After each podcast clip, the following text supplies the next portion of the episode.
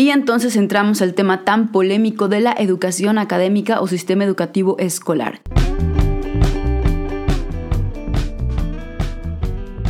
Que para sorpresa de muchos, incluyéndome, Krishnamurti no le da tanta importancia como otros temas y le dedica poco menos de 20 páginas.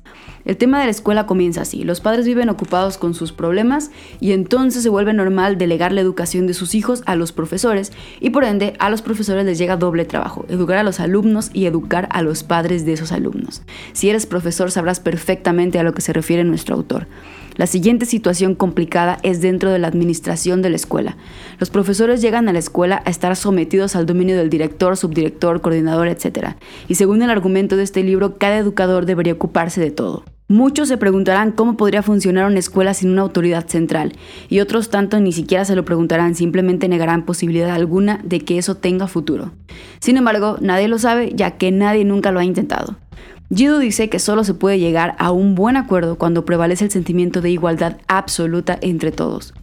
Otra situación que pone en riesgo la verdadera educación son las escuelas exitosas para el mundo, las cuales son un éxito como negocio y casi siempre son un fracaso como centro educativo. Tal vez pensaste ya en una de esas escuelas que dedican su método de enseñanza a producir empleados eficaces, vendedores, empresarios y funcionarios, básicamente personas superficiales pero técnicamente muy eficientes para la economía mundial. Y la manera en que lo logran es a partir de la acumulación de datos, el desarrollo de capacidades y el desarrollo de hábitos de pensar mecánicos, pero nada de esto ayuda verdaderamente al alumno a madurar y a convertirse en un ser humano íntegro.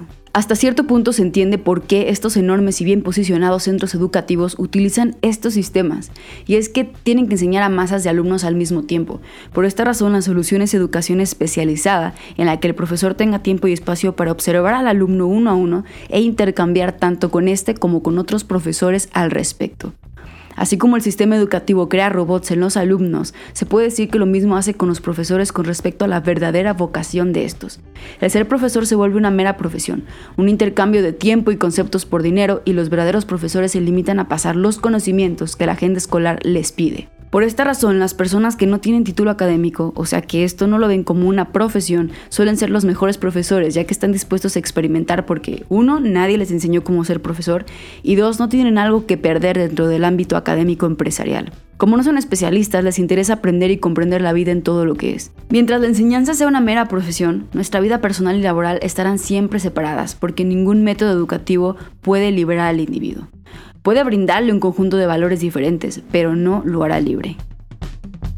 Este es solo una pequeña parte del episodio entero del libro de la educación y el significado de la vida escrito por Jiddu Krishnamurti. Si quieres escuchar todo el episodio completo, te recomiendo que lo busques, estará un poco más abajo, es el episodio 1. Y si no, de igual manera estaré subiendo por temas lo que el autor plasmó en este libro que me ha servido muchísimo para entender un poco más de qué va la educación. Como siempre, te agradezco muchísimo que estés aquí y que siempre estés buscando educar y educarte.